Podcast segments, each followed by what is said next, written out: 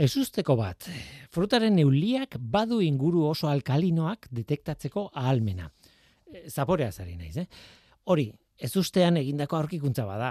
Behar bada ez litzateke izan behar oso harrigarria, ez? Guk geuk ere nabaritzen dugu hauan ba, elikagai bat usteltzen hasten denean, edo edo oso azidoa baldin badago, edo piperminak oso minak direnean, kapsaizina molekula detektatzen dugu kasu horretan, Tira, normala izan barko luke sustantzia oso alkalinoak ere detektatu alizatea, baina kontu hori ez dago ainargi, horrela denik edo ez denik. Ez eulietan, ez da gure ere. Ah, tira, hemendik horrera eulietan bai, bai, argi dago. Baina hori da bestea, eulia, frutaren eulia edo frutaren euli deitzen dugun hori, etxeko giroan ez ezik, laborategian ere oso ezaguna da. Drosofila melanogaster du izena, e, izen zientifikoa, ez? Betiko drosofila genetikan lan egiteko animalia aproposa adibidez. Asko erabili da laborategian, zientzian oroar eta asko dakigu ari buruz, noski. Asko, asko, asko eulien artean gehientsuena. Horregatik da harrigarria, ba, egin duten aurkikuntza orain, ez? Izugarri aztertu dugun zomorro bat da, eta ez genekien hauan inguru alkalinoak detektatzeko errezeptore batzuela? Ba ez, ez genekien, ez. Bitxia da, arraroa. Baina hori da, drosofilak badu gene bat, hauan dituzten neuronetan aktibatzen dena, eta komatxoen artean, zapore alkalinoa detektatzen duen proteina bat egiteko balio duena. Are gehiago, gene horretan mutazio jakin bat duten euliek ez dute proteina hori behar bezala osatzen, noski, eta ez dute baztertzen oso alkalinoa den janaria. Jan egiten dute, hm, gaixoak. Agian guk ere izango dugu antzeko zerbait. Edo agian ez, zeinek daki. Ongi etorri norteko ferrokarrilera. Euskadi Erratian, norteko ferrokarrilera.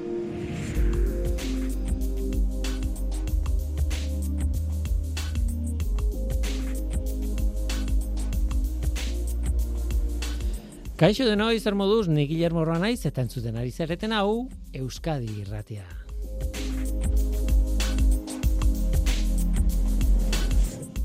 Gaur matematika hitz egin behar dugu. Kriptografiaren munduan sartuko gara Eli Alberdi, Euskal Herriko Unibertsitateko matematikariarekin. Noizean behin voltatzen da gai hau, e, zorionez, e, zoritxarrez, baina gure bizimoduan dago sartuta mezuen enkriptazioa, mezuen kodetzea kriptografiari, bueno, kripto, eh, bueno, metodo klasikoak, kriptografiaren metodo klasikoak zein modernoak aipatuko ditugu gaur, azken horiek oso interesgarriak dira, eta Eli Alberdik dioen bezala, orain arte, seguruak izan dira, orain arte.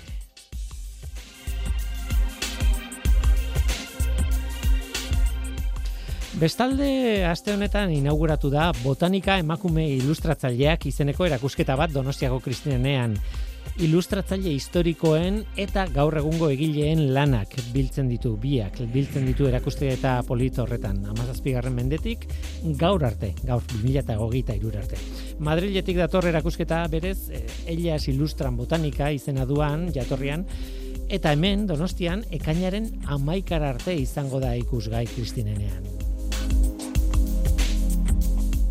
Oazen ba, hau da norteko ferrokarrila, zientziaz betetako hitzak.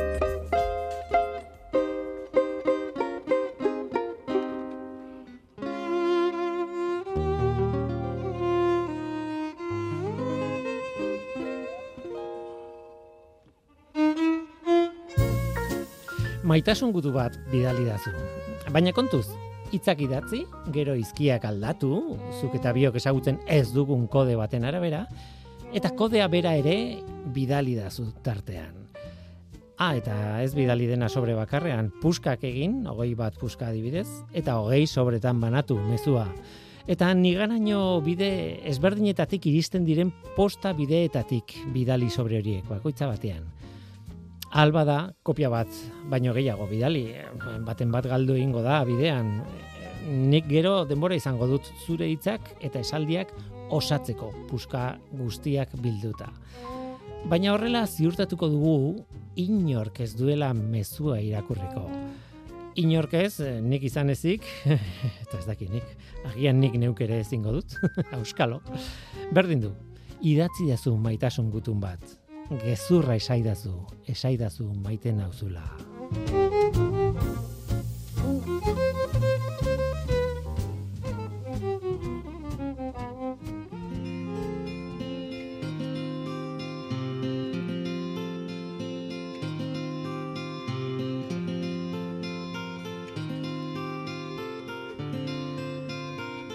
Badakizue gaur egun pasaitzek kolonizatu dute gure bizimodua gehiegi egian, ezta? Nola nahi ere, zein etzaion gertatu? Pasaitza bat edo beste ahaztu egiten dugu eta, bueno, berri bat eskatu behar izaten dugu beti. Hor bada galdera interesgarri bat. Zergatik ez didate bidaltzen pasaitza zarra eskatzen duzunean? Aldiro berri bat sortu behar da. Eta erantzuna da, bueno, haiek ere ez dakitelako zein den zure pasaitza zarra e, zuk nonbait arpidetza elektronikoa egiten zunean, eta noski pasaitza eskatzei zute, eta beharrezkoa da, zure pasaitza berria ez dute gordetzen. Aldi, zeragiketa matematiko batzuk egiten dizkiote asmatu duzun horri, eta emaitza gordetzen dute. Eragiketa horiek ez dira simpleak eta ezaugarri bat dute, hain zuzen ere, errazak dira aplikatzeko, baina atzera buelta oso komplikatua da. Alderantzizko bide matematiko hori egitea ezinezkoa da. Beraz, zuk login bat egiten duzun bakoitzean, ba eragiketa berbera egiten diote sartzen duzun pasaitzari eta emaitzak koinziditu behar du arpidetza egin zenueneko jatorrizko pasaitzatik abiatuta lortu zuten emaitzarekin. Mm, ulertzen, ez? Baina ez dute zure pasaitza bere, bere horretan gordeta izaten.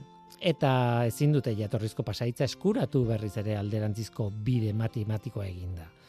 Zenbaki lehenekin egindako eragiketa batzuk tarteko eta bar.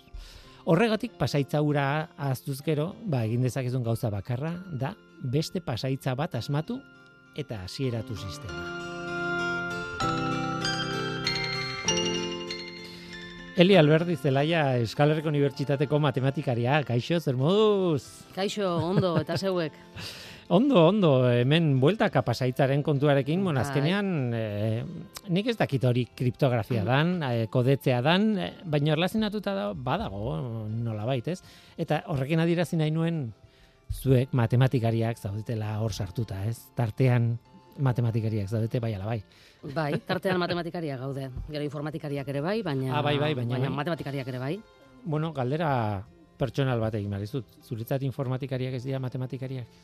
Mm, Niretzat adar bada, eh? E, ia, ia. Bai, bai, baina ez. Ze, ze gurean adibidez matematiketan ere konputazioa egiten dugunok, ba, bueno, matematikariak e, gara lehenengo eta bai. Oinegia da, bai, informatikari batzuk, balan hori egiten dutela, baina ez, ez berdina gara. Vale, vale.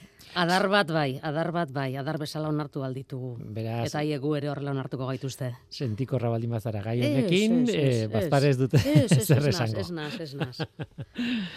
Tira, nola nahi ere, zu bai. bai matematikaria, zu bai divulgatzailea gainera, gure norteko ferrokarrila honetan, eta proposatu diazun gaia, eh, klasiko bada, baina beti, beti, beti da interesgarria.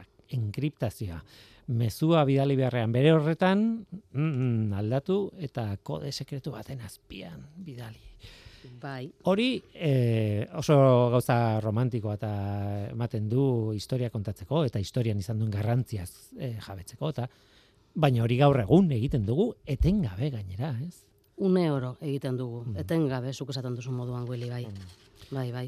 Hori da, horregatik eh, aukeratu dugu gai bezala bai. gaurkoan, eta eta horregatik hitz egingo dugu. Lendabizi utzi dazu gauza bat kon, e, galdetzen, eta da, e, aurreko astean, ez aste honetan, baizik eta aurrekoan, bai. izan zen martxoaren amalaua, pieguna ditzen duten hori, edo bai. matematikaren nazioarteko guna, eta galdetu nahi dizut, zerbait egin zenuten matematikariok? Hemen komunikabidetan, bai, epatu, etengabe aipatu genuen.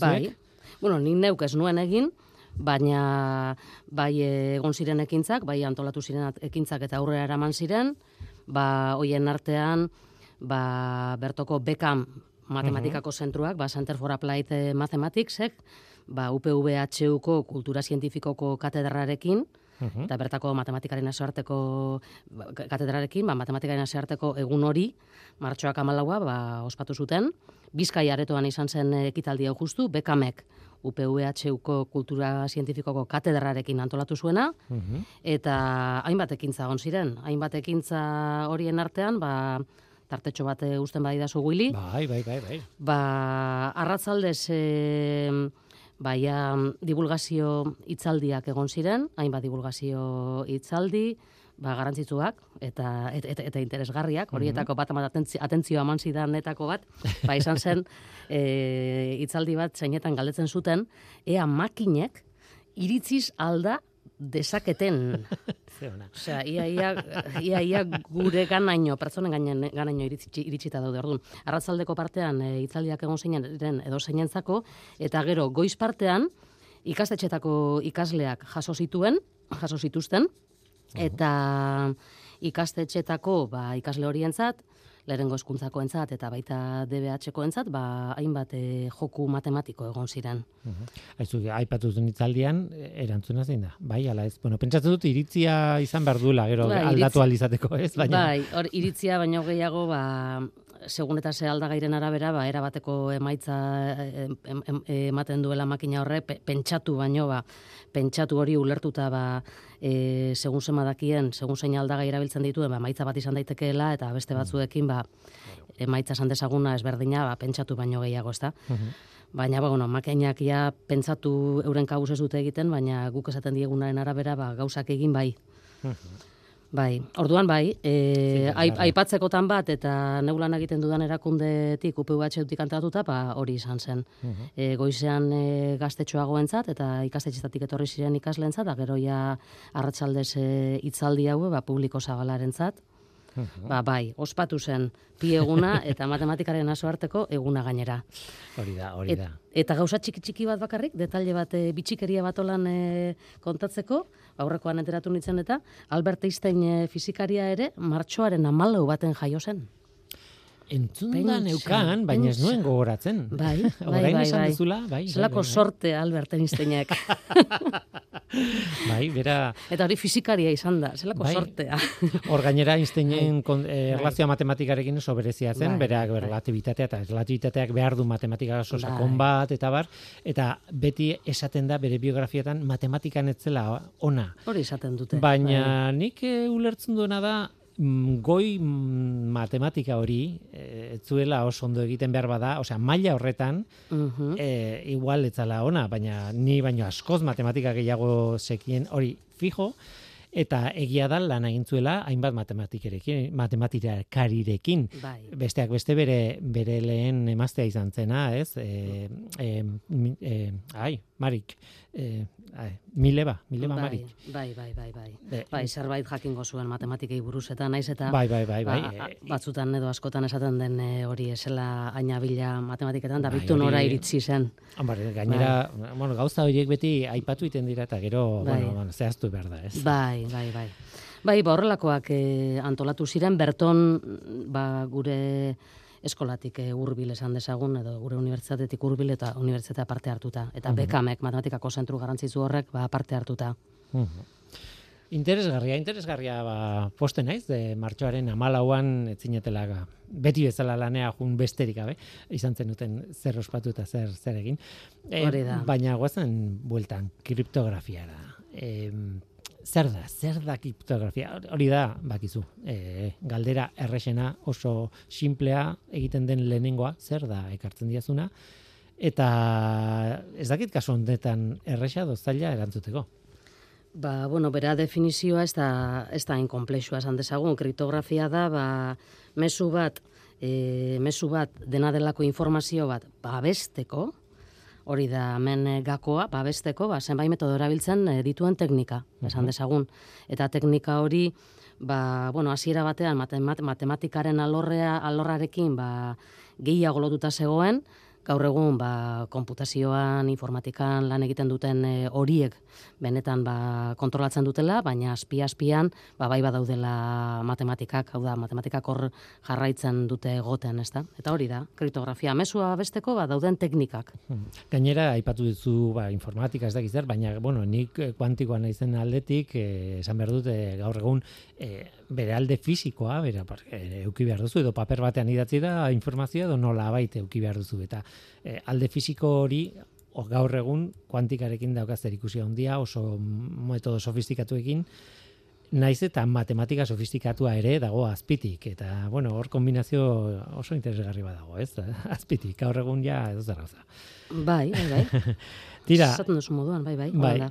E, naiz gai honek ematen duela, ez dakit, zazpi ordu hitz egiteko etengabe. Esan nahi dute, dala izugarri zabala oso polita gainera. E, The Code Book idatzi zuen adibidez e, Simon Sain e, e, idazleak, Simon Sain zan, uste baiet.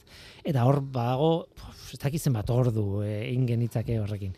Baina eskatu dizut e, kontatzea, e, bueno, pixka bat metodo klasikotara joatzea pixka bat hasieran eta nagusiak edo aipatzea eta gero etorriko gea modernidadera. Bai.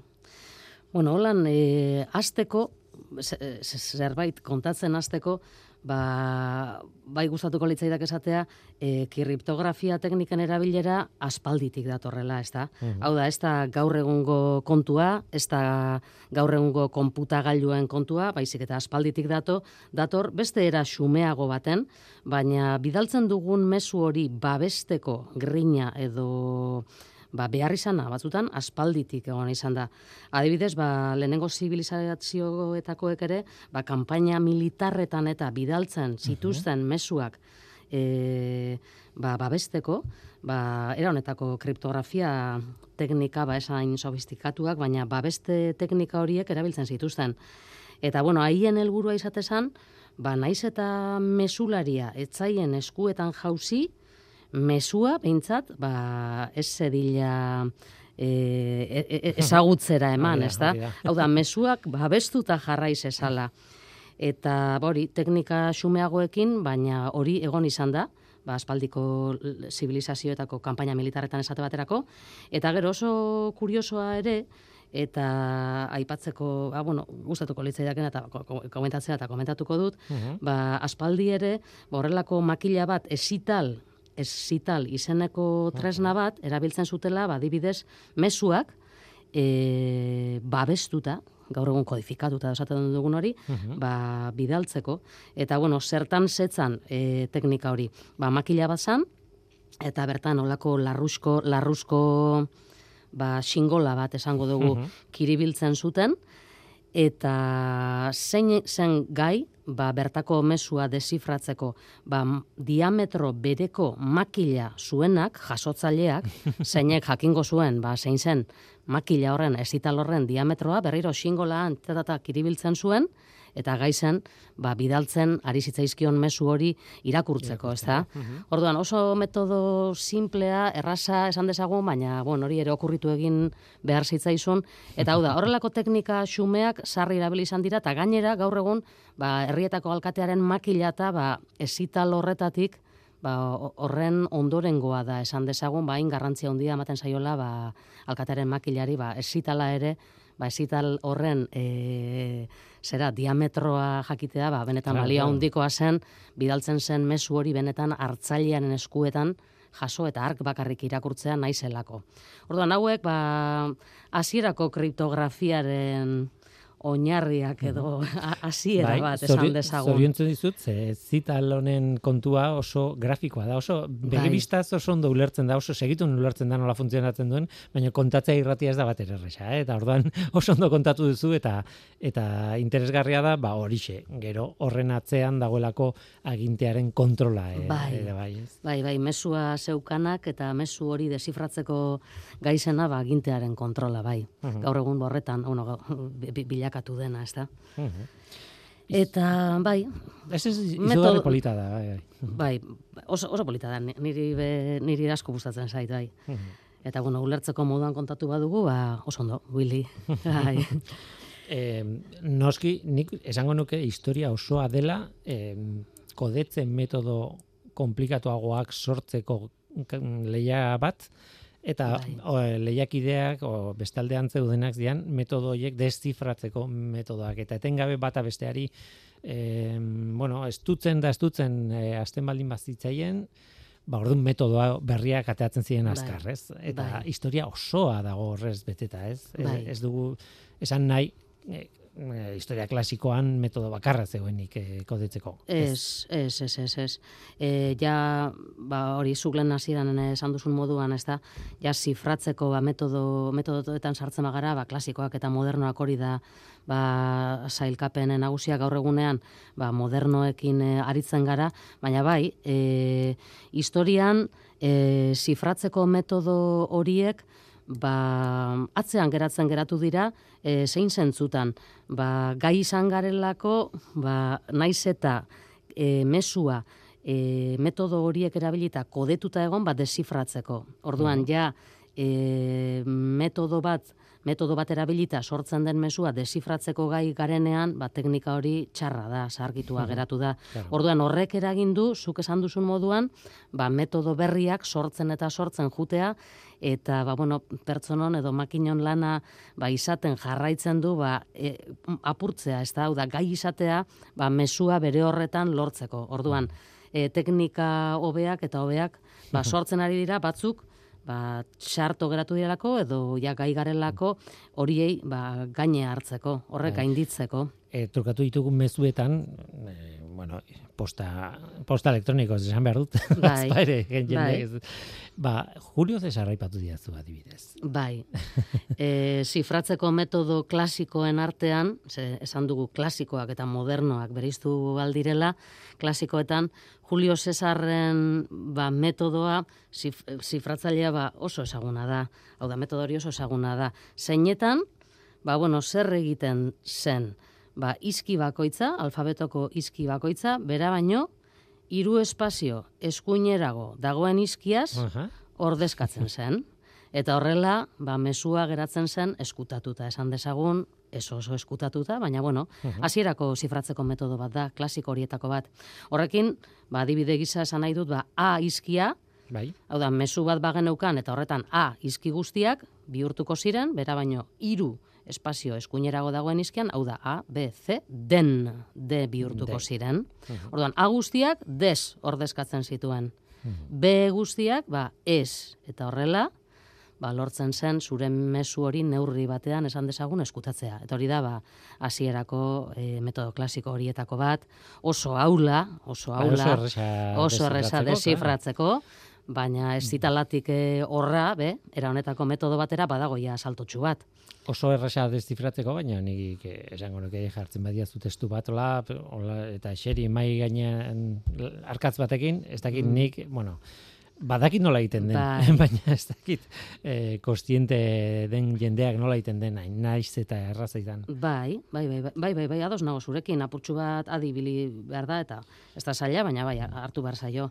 Eta gero, horren e, orokorpen bat, ze hori, ba, metodori erraza izanik desifratzeko, ba, bueno, sortu zen ere, ba, Cesarren zifratzaile, ba, orokortu bat esan dezagun, ez da? Julio mm ba, metodo honen orokorpen bat. Eta orokorpen hori zertan zetzan? Ba, izki bakoitza, ordezkatu alduzu, bera baino, ba, B esan dezagun, B, e, bost espazio, sei espazio, zazpi, ba, espazio eskuinerago dagoen izki batengatik ordezkatzen zen. Orduan, kasu horretan, ba, A izkia bihurtu alda, edo B, C, D, E. Edo zein. Hau da, edo zein, hori da. Ia, ia, edo zein. Ia, ia, edo zein. Mehalanda guztieren nahiko zifratzeko era aula da, zeren adibidez, hogeita zazpi izkiko alfabeto bat hartzen badugu, ba, A izkia ordezkatzeko dituzu, ba, hogeita zei aukera, ez da? Bere aburuak enduta, ba, A hori ordezkatu alduzu, B erekin, C erekin, hau da, hogeita zei aukera. Hau da, izki bakoitza ordezkatzeko dituzu hogeita zei aukera. Eta horrekin esan nahi dut, ba, hogeita zei aukera horiek probatzen dituenak mesu horren ba, desifratze prozesuan, ba, lortu egingo duela hmm. mesua zein den. Zeren hogeita zei aukera, ba, gutxi dira, gutxi, gutxi, gutxi dira, bai.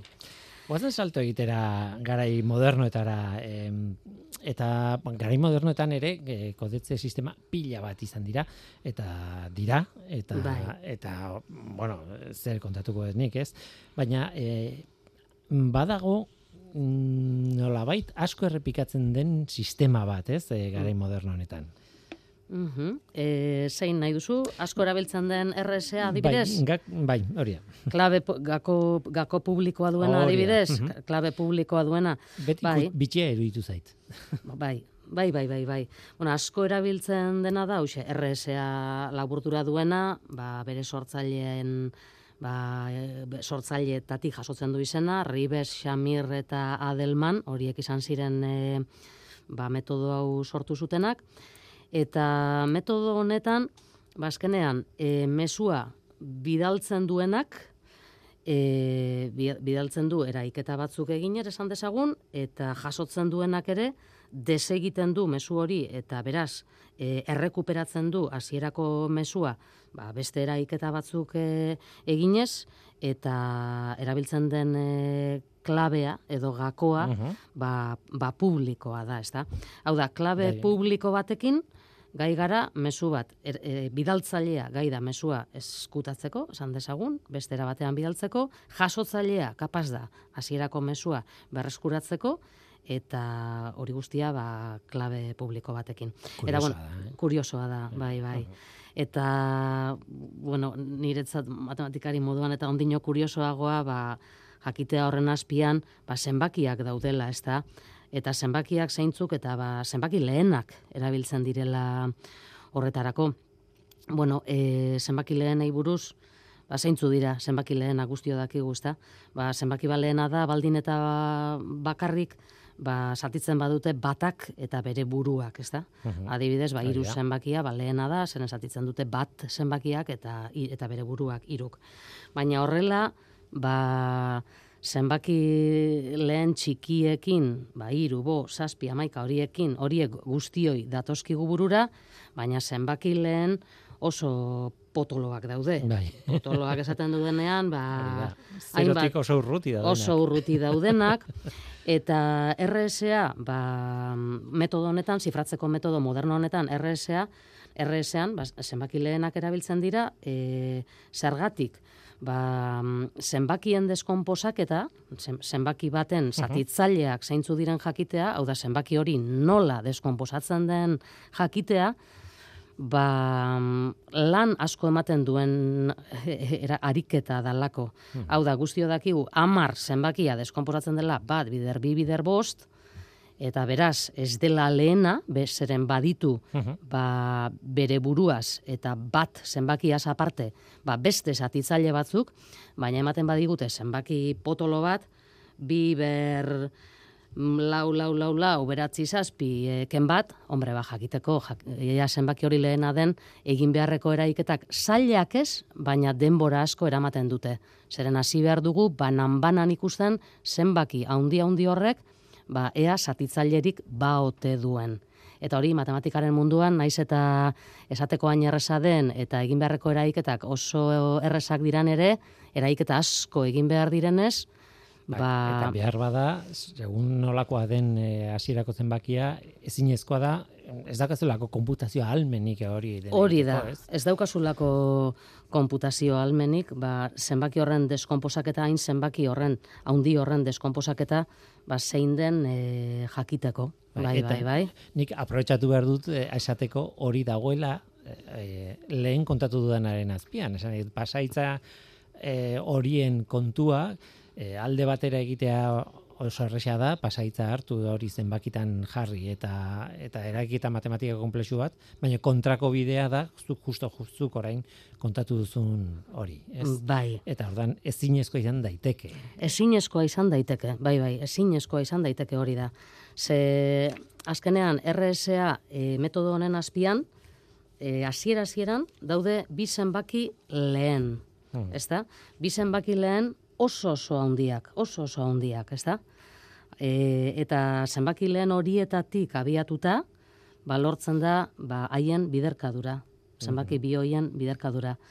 E, eta zenbaki lehen horien biderkadura hori publikoa da. Hau da, daukagu hor, bai, bai, daukagu hor zenbaki bat ikaragarri handia, e, eta, eta guztio begibiztan, hau da, publikoa da, baina bere deskomposak hau da, jakitea zeintzuk diren, ba, hasieran aukeratu dituzun bi zenbaki lehen horiek, ba, oso eraiketa luzea, esan dezagun. Zaila ez, baina luzea. Denbora dedikatu beharrekoa, ordenagailuak ere denbora asko dedikatu beharrekoa, orduan, hortxe dago, e, RSA ba, metodo honen e, indargunea esan dezagun.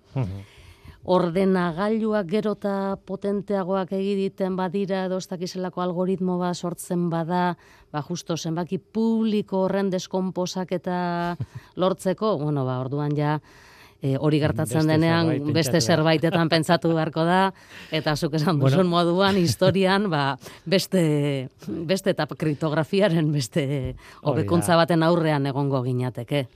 Hortaz hitz egiten da askotan, bueno, e, konputazio kuantikoa e, Bai. e, aipatzen denean, ez? Bai. E, ustez, konputazio almena, ba ez dakit esponentzialki ez dakit zenbat magnitude handituko litzateke eta behar bada ordun gaur egun ezinezkoak diren kalkuluak posible izango lirak deke. Baina, claro, bueno, fikzio egiten ari gara, eh, pixka bat, eh, horren Bai, momentu honetan, eh? Baina jenteak e, e, hasieran besan duzu kuantikoa eta eta bai, e, horren esperantza edo hori izan daitekeela ba RSarentzat metodo honentzat eraso handi bat hori uste da. Gero zer izango den, ba ikusi beharko da, baina hori uste da, horren ustea dago, bai, bai. Claro, gero baloratu behar da, hain zuzen ere, ze motako mezua kodetu nahi duzun. Zure bankuko korrontearen mugimenduak direla eta edo horrelako zerbait, e- edo garrantzirik ez duen e, beste mota Mezu bateko bat. mezu bat, ez? Hori da. Zuri pa, e, pasatu nahi baldin baizuten mezu bat esan ez da etorri iruretan da ez lauretan, behar bada horrek ez du. Ez da, ez, ez dauka dako alako enkriptazio berezia Bai. behar, ez? Ez da gertatzen ezer, e, edo zein, edo zeinen eskuetan jausten bada mezu da. hori. Beraz, e, enkriptazio sistemarik ere igual ez du behar. Bai, Bai, azkeneko buelta bat bururatzen zait eta da, e, bueno, ge- gero ezta sistema sofistikatuagoak ditugu enkriptatzeko bai. eta e, irakurri nahi dunak gaiztoa horrek gero ezta metodo enkriptazio metodo zailagoak espero ditu ere bai. bai, bai, bai. Orduan karrera horretan lehiakite lehiaketa horretan sartzen badiot oso metodo zarra enkriptatzeko behar bada metodo ahul bat ez duen ez espero behar bada diskutatu dezakezu. Mezua? Ez dut uste. Ja. Ez dut, ez dut uste, zeren e, met, metodo haula segituan txekeatzen du, osea, eta, eta pentsatzen dut, ba, programatu duen horrek, lehenengo eta behin, e, metodo haul horiek edo simpleago horiek ere txekeatuko dituela, eta gero ja, ba, lodiagoetara pasatuko denik, baina, bueno, gerta daiteke. Mhm. Bai, espero duzula, ba, ez dakizelako enkriptazio sistema edo metodo erabiltzea, eta si, eh, Cesar, Julio Cesarren eh, zifratzaile simplearekin egotea, baina zaila, zaila da, zaila da. Bai, hor alderdi guztiak lotuta izango dituzte. Eta gero beste kontu bat, e, metodo kuantikoekin, adibidez, fotoi bat bidaltzen baldin baduzu e, dagoena lotuta kuantikoki beste batekin, eta, bueno, horrelako sistema oso oso mm, komplikatua erabiltzen baldin baduzu, e, sistema horren abantaila da norbaitek irakurtzen baldin badu, Mhm. zu e, bidaltzaileak berak enteratzen da, badaki, jabetzen da norbaitek, Norbaitek irako- irakurri duela. Bai. Porque, claro, eh, enkriptazio bat irakurtzearen Bai. arte onena izango litzateke. Irakurtzea kodetutako mezu bat, Bai. eta gainera Bai.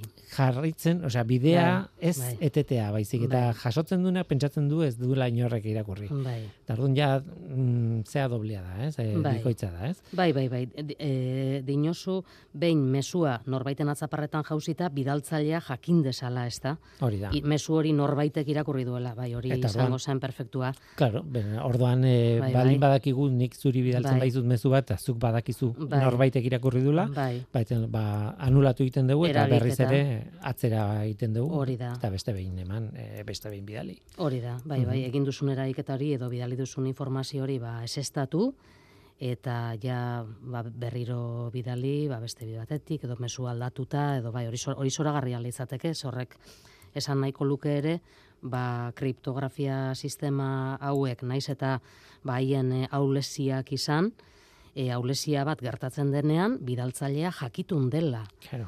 zein berak bidalitako zein mezu norbaiten ez, zein, ez, zein, zein mezu norbaitek eh, irakurri duela. Beraz, ba, hori, neurriak har ditzakezu, mezu hori aldatzeko dena, hori zoragarria litzateke ere. Bai, eta gert, gerta daiteke, ze, Claro. ke, eh, s- metodo hauek hobetzen hobetzen joan arren, e, ba, azkenean garrantzitsua da, ba, zuk esan duzuna, ez da, mesua norbaitek irakurtzen duenean, ja, hori baldin badakit, momentu horiek detektatuta baditut, bueno, ba, onar dezakegu ere horrelako metodoek akatzak izan ditzaketela, baina akatza duenean nik jakitu naiz, hori asko da. Hori da, hori da. Asko da, bai, bai. Claro, nik eh, planteatu dudanean, eh, Bai. zera, mm, eh, sistema kuantiko hau eta fotoibekin Bai. eta horra hor badago problema bat, eta da problema da mm, mezu bakarra edo fa- fotoi pare bakarra ez duzu era, eh, bidaltzen, baizik Bai. eta horren kopia pila bat bidaltzen dituzu, eh, orduan, eh, claro, eh, igual iristen zaizu beste kopia bat, irakurri ez dutena, baino mm, beste bat bai irakurri, komplikatua da, eta Bai. azkenean espioitza lan oso oso komplikatua da, ez? Bai, bai, bai, bai, komplikatu da. Eta, ba, sabes, RSA horren honen inguruan, ba, hainbeste erabiltzen den e, ka, ke- klabe publikoko metodo honen inguruan, ba, ni zoragarria iruditzen zaidana da, ba, bere indargunea, ba, zenbakiak deskonposatzeko algoritmo eraginkor bat matematiketan ez daukagulako, horregatik, hortxe, horregatik dela hain indartzua ba, Claro. metodo hau. Oin, algoritmo hori e, norbaitek aurkitzen duenean, ba, hori, beste metodo batzuetan pentsatu beharko da, bai. Mhm. Beraz, bueno, eh, badago zer ikertu, eh, mm, baina, Bai. baina behar bada gure abantaila da metodori ez izatea. Ja. Bai, bai, bai, bai. bai. interesgarria da, eh? interesgarria da. Bai, oso polita da, bai. Mhm. Tira, ba, iruditzen bazaizu hemen utziko dugu. Eh, Fenomeno. Gure mezu hau enkriptatu ingo dugu hemendik aurrera. Enkriptatu hemendik aurrera, Bidaliko dugu bakarrik irratira, hori da. antenan entzungo dute, eta... Baina eman egingo diegu desifratzeko klabea ere, Bidea, bai, bai, eman egingo diegu. Hmm, lan hain beharko duzue, gu entzun nahi baduzue. Hori da. Tira, Eli Alberdi, beti bezala placer bat zurekin hitz egitea, batetik matematikaz delako, eta, bueno, pixka bat utzita geneukan matematika, baina bestetik ere zuza delako hor, eta, eta hoxe, zurekin beti gauzak oso harin juten dira, eta oso ondo oso atsegin. Eskerrik asko. Eskerrik asko gurekin izateagatik, eta, bueno, urrengor arte, ezta? Urrengor arte, eskerrik asko zuei be. It's a time to buy, time for shopping. Go into the store and make a choice. But everything she sees, it's like they're talking, talking at her with a different voice.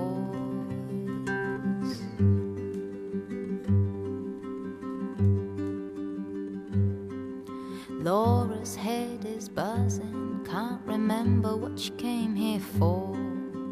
Couldn't keep her promise not to gaze at things she can't afford. Cause there's shoes, bags, and silk scarves, and dreams of summer days. And now she's wording a letter to her bosses for a raise.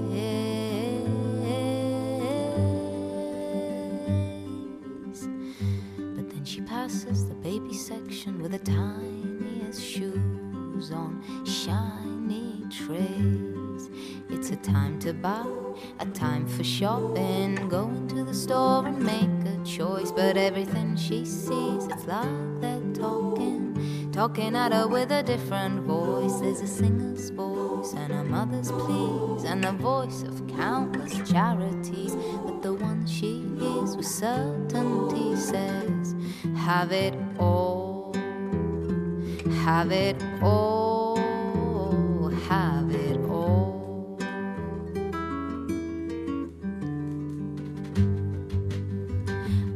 Margaret's by the mannequins, gazing at their suits and shoulders. Still no man, and it's another year of winter holidays. But soon she'll have him and buy him a suit like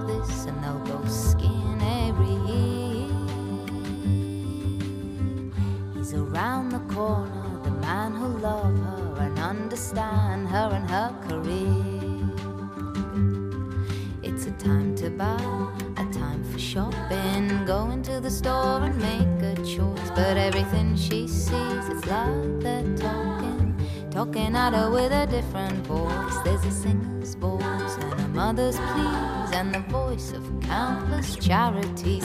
But the one she hears with certainty says, Have it all, have it all, have it all.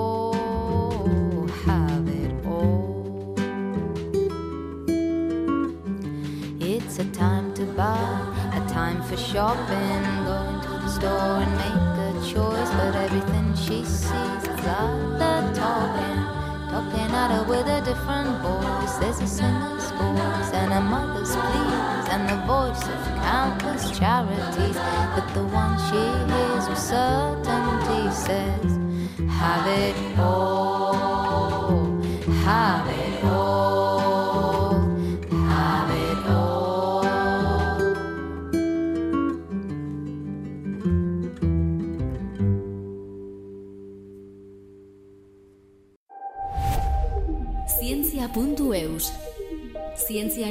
buruzko albisteak Audioak, bideoak, agenda, argazkiak Milaka eduki gune bakar batean. Elujarren zientzia ataria zure eskura. Entzun, irakurri, ikusi eta ikasi. Tira eta gu aurrera goaz. Orain erakusketa bat, bisitatzera goaz. Eta, eta bisitatu ondo esaten dut. Ze, mm, aste honetan inauguratu da, Donostiako Kristinenean, eta botanikari buruzko erakusketa bat da, botanikaren ilustrazioa da, eta izan ere erakusketaren izena deitzen da botanika emakume ilustratzaileak. Han egongo da erakusketa ekainaren amaikara arte, eta, bueno, badaude, bertan, ba, garai bateko ilustratzaileen lanak, eta gaur egungoak ere bai, e, horietako batzuk ezagutzen ditut gainera, mm, bueno, ilustrazio zientifikoaren kontuetan nirekin izan direlako, eta tira, nik inaugurazioan grabagailo hartu, bertara joan nintzen, eta haietako batzuekin zin nuen.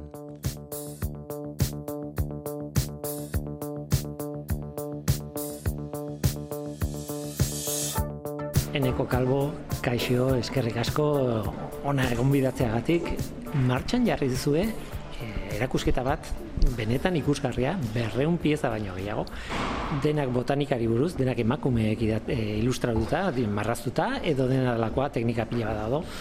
E, zergatik nola eta kontatu jazu pixka bat.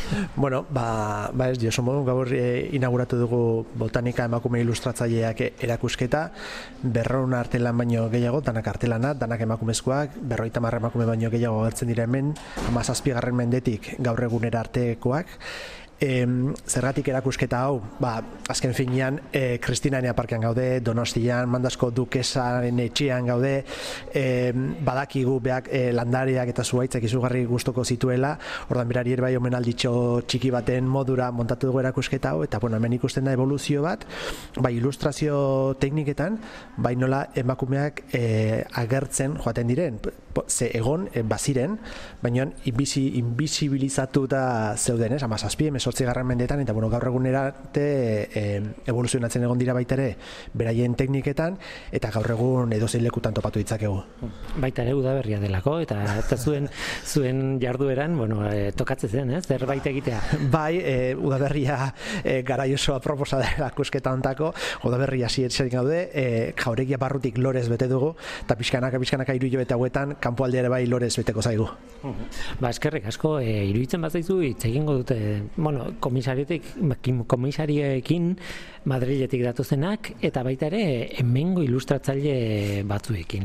E, zorionak, kontu honengatik, gaur lanean nago, baina benetan esate dizut, bueltatuko naiz, ikustera, noiz dago irekita bide batez, noiz dago irekita ikusi alizateko Ja, oaintxe bertan, e, martxoan hogeita lautik aurrera, ekainaren amaikera arte egongo da irekita. eta aste buruetan irekita, edo lan egunetan, edo nola, nola doa. Bai, egunero irekita goiz eta arratsaldez, igandetan goizez bakarrik. Oso ondo, ba, a ber, e, jen jendea etortzen dan, baina benetan merezi du, eskerrik asko eneko. Eskerrik asko zuri.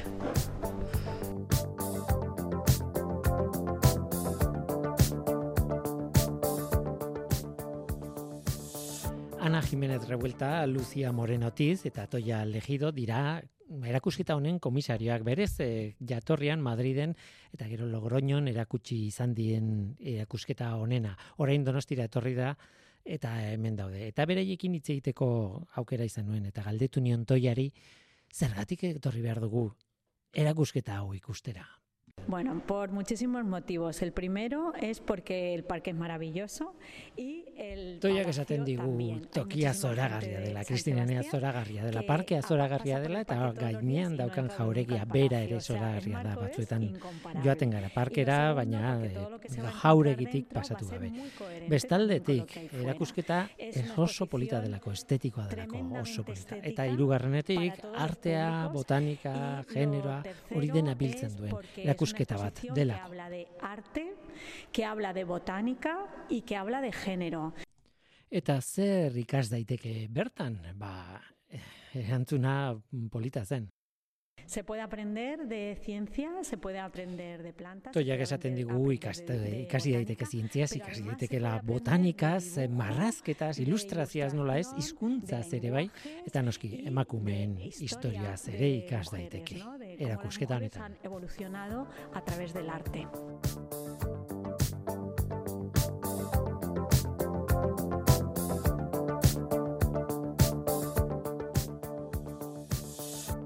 Bueno, eta bukatzeko hemen nago ilustratzaileekin. E, hirurak ezagutzen zaituztet, e, hemen zabete hiru, mm, adibidez e, Ana ez da etorri, beste ilustratzaile bat, baina zuek bai, zuekin lan egin dut edo zuekin klasean egon naiz, zuekin egin dut denetik, baina ez testu inguru honetan. Botanikari buruz ez dugu ezer eh, elkarrekin egin inoiz. E, kontatu duzu nola bukatu duzu hemen, e, Bega Asensio Herrero mm, zuzara Euskal Ilustratzaileen zentroa momentu honetan. Esango nuke zientzia aldean. Bueno, ba, sekulako sorpresa izen da, ba, gu gonbidatzea erakusketa izugarri eta polit honetan e, egotera. Egiz esan, ba, ez genuen espero inondik inora, baina ba, komisaria jarri zien gurekin kontatuan, ba, bertako ilustratzaileen e, lana bebai erakutsi nahi zituztela, eta bueno, hainbat e, lan bidali genituen, eta eurek e, hainbat aukeratu hemen egoteko, beraz oso pozik. Ze ilustratzaile pila badaude. Behar bada, ilustratzaile zientifikoen araza hori da, ez? Badaudela, baina zaila da identifikatzen edo ezagutzen edo kontaktua egiten, ez. Ba, argi dago erakusketa hau dala ho- horren e, adibide utza, ez? Egon da badago jente pilo bat e, zientzian lan egiten edo bueno, bai e, naturan lan egiten, e, ilustrazioak egiten, baina mm, ez deko goitura gure izenak e, emotera edo esatera, ez? Eta gaur egun zorionez gauzak aldatzen ari dira, baina oraindik zaila da ilustratzaile zientifikoak e, topatzea. Utziazu esaten, e, zu ilustratzaile zientifikoa zara, biologoa zara, baina martxan jarri duzu gaur egun master bat dena ilustratzaile ilustrazio zientifikoan, baina e, berez e, norarte izeneko estudio batean egiten duzula lan eta hortik lan pila egin duzu, nik horrela ezagutu zintudan, e, beste dozer hasi baino lehen norarten, ez? Eta norarten gaur egun gainera dago beste ilustratzaile bat, izaskun alberdi landaluze, eta, bueno, e, ez dakizen bat urte ja, norarten eta eta lanean ilustrazio zientifiko orokorrean. Bai, ba, bost urte ingur besta, lau bost urte ja norarteen lanian, eta bai, badan hasi izan, ba hori, ba, e, ilustrazioen inguruko zeletasun batekin, gero masterra agertu zen, posgradua, eta hori amitutakoan, ba, norarte estudioan lanian hasi ginen, eta ordutik, ba, danetarik itxen dugu, bai, ilustrazio botanikoak, eta bestelako ilustrazio batzuk bai. Kuriosoa da, hemen daukazun lan adibidezuk, da tintaz egindako lan bat, baina digitalean e, lan egiten duzue, e, duzu, zuk ere bai, e, esan nahi dute denetik ikusten egiten duzue. Akuarelista onak zarete, baina e, tintarekin ere bai, baina arkatza ere bai, baina esan nahi dut teknikak behar dana. Bai, danetarik e, itxen dugu, baina egia esan gaur egun e, modu digitalean e, itxen dugu lan.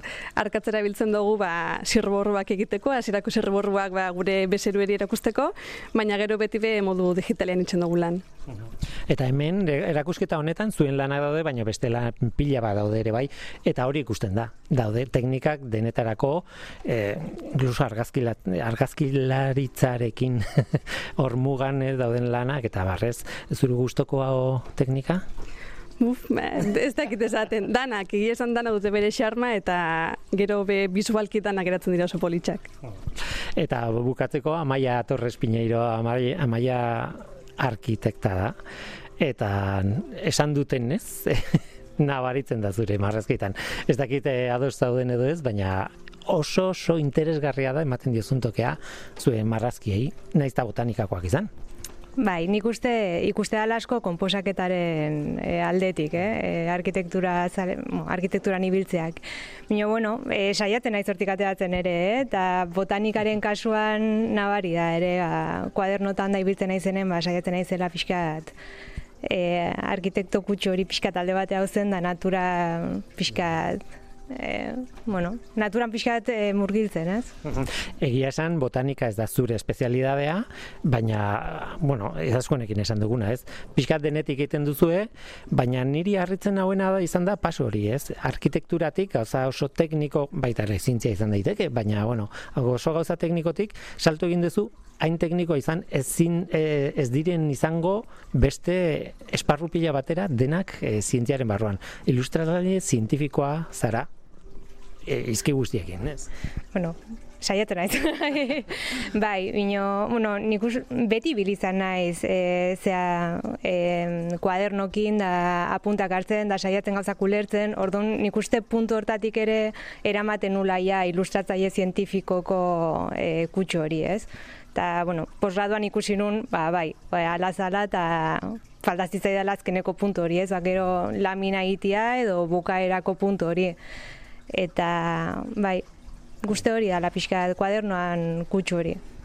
Ba hori xe, Kristinenean gaude, inauguratu da gaur, bueno, ni inaugurazioan nago orain momentu ez dakit noiz entzungo duzuen hau, baina erakustaldi erakusketa izugarri bat botanikari buruz. Asko gustatzen zait, e, jatorrizko izena, Ellas ilustran botanika. E, euskerakoa ez da polita berba da. Bueno, Ellas, zein dia Ellas, ba, nire inguruan dauden hiru hauek besteak beste, eta gainean laguna ditut. Osea, que zorionak eta eskerrik asko irurei, ba, niri txoko bat egiteagatik. Eskerrik asko zuri.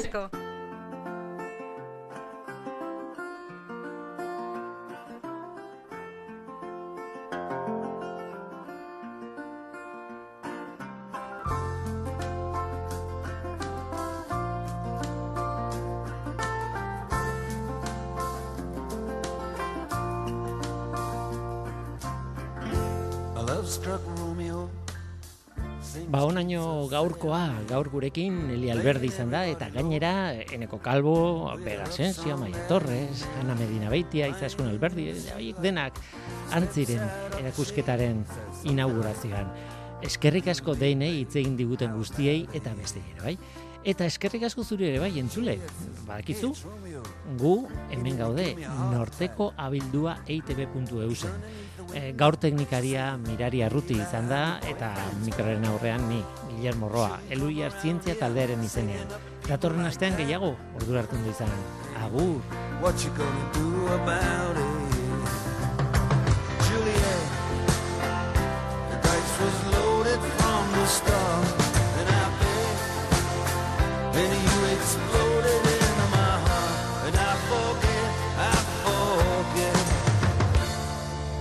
song.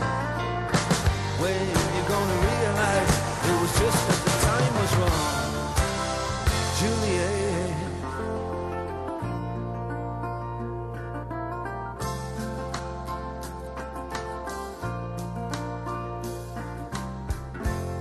Come up on different streets, both were streets of shame. Both dirty, both mean. Yes, and the dream was just the same. And I dreamed your dream for you, and now your dream is real. How can you look at me as if I was just another one of your deals? When you can fall for chains of silver, you can fall for chains of gold. You can fall for pretty strangers, and the promises they hold. Promised me everything. You promised me thick and thin, yeah. Now you just say, oh, Romeo, yeah. You know, I used to have a scene with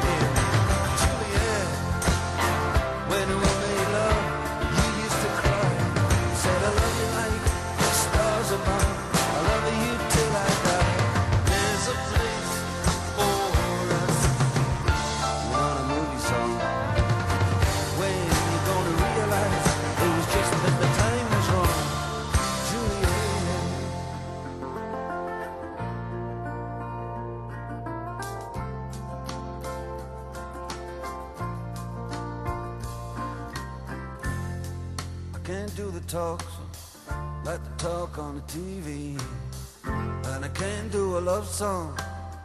Like the way it's meant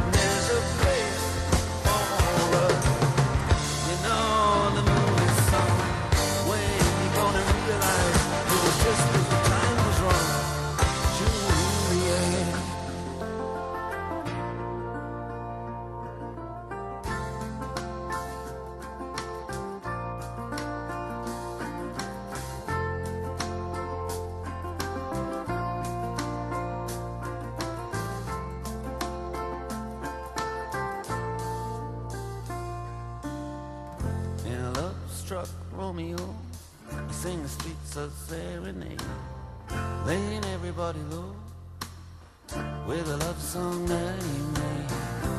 Find a convenient street light, steps out of the shade, he says something like.